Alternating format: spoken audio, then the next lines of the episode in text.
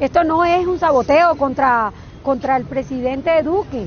Esto, esto es una deuda de años. Colombia ha estado jodida siempre. Ya está la gente aquí llegando, se está llenando, llenando de razones y llenando de gente toda la séptima. Un caso por Colombia porque el paro sigue. Que viva el paro nacional. Desde el arte lo que se puede hacer es amplificar.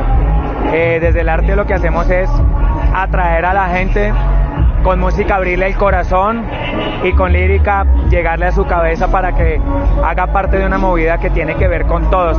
No es de izquierda, no es de derecha, no es una marcha política de ningún político. Es política de, del manejo del país en pro de la gente.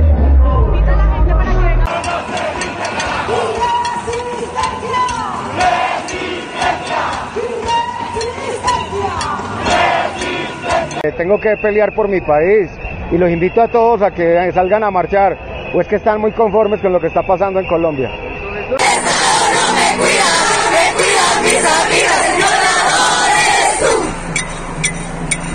Lo, lo más bonito de lo que pasó hoy fue una caótica belleza, hubo amor libre, estamos todos unidos, ¿qué más se pueden pedir? Yo los estuve viendo en la, en la televisión.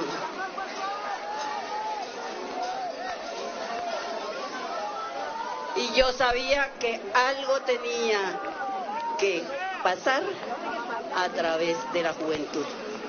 Porque ustedes, muchachones, van y serán para siempre el sentido de pertenencia de Colombia y toda la América Latina, porque no somos Colombia, sino la América Latina que la tienen en la inmundicia.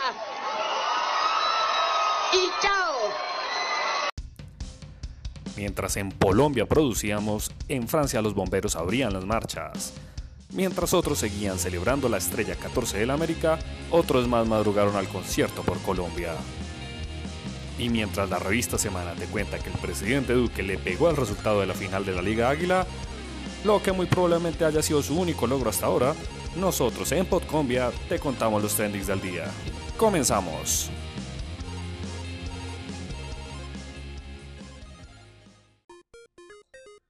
Siendo las 9 y 15 de la noche, los saludo podcombianos, podcombianas, podcombianes y todos aquellos cuyo género aún no ha sido incluido en el Real Academia del Lenguaje Inclusivo. Llueva o truene, el paro se mantiene. Los hashtags más fuertes del día fueron hashtag un canto por Colombia, hashtag 8D paro nacional, hashtag concierto del paro, hashtag paro nacional Colombia. Y los cantos, las arengas y las marchas se hicieron sentir a través de todo el día, muy temprano, desde las 8 de la mañana. Muchos madrugaron y se movilizaron en los diversos puntos de las tarimas fijas y siguiendo a la tarima móvil a través de la carrera séptima en el sentido sur-norte. El concierto oficialmente terminó alrededor de las 6 de la tarde, sin embargo las marchas continuaron en sentido norte hasta que se acabara la vía. Se vivió en paz, armonía y mucha alegría.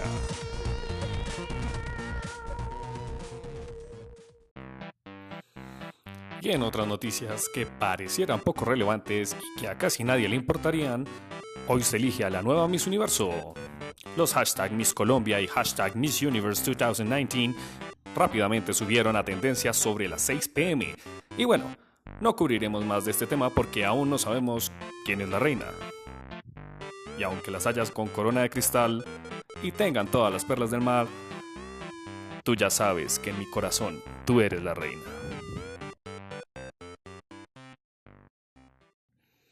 y la celebración del Día de Velitas quedó opacada por las alarmantes cifras que dio a conocer la policía alrededor del mediodía.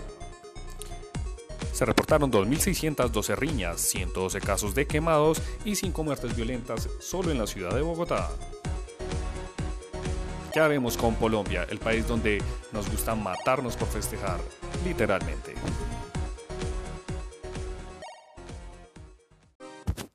Y esto fue todo por el 8 de diciembre del 2019, queridos podcombianos, podcombianas, podcombianes y todos aquellos demás que estén por ahí. Recuerden seguirnos en Spotify o en Twitter con arroba podcombia.cast. Ahora también pueden encontrarnos en Google Podcast o Radio Public.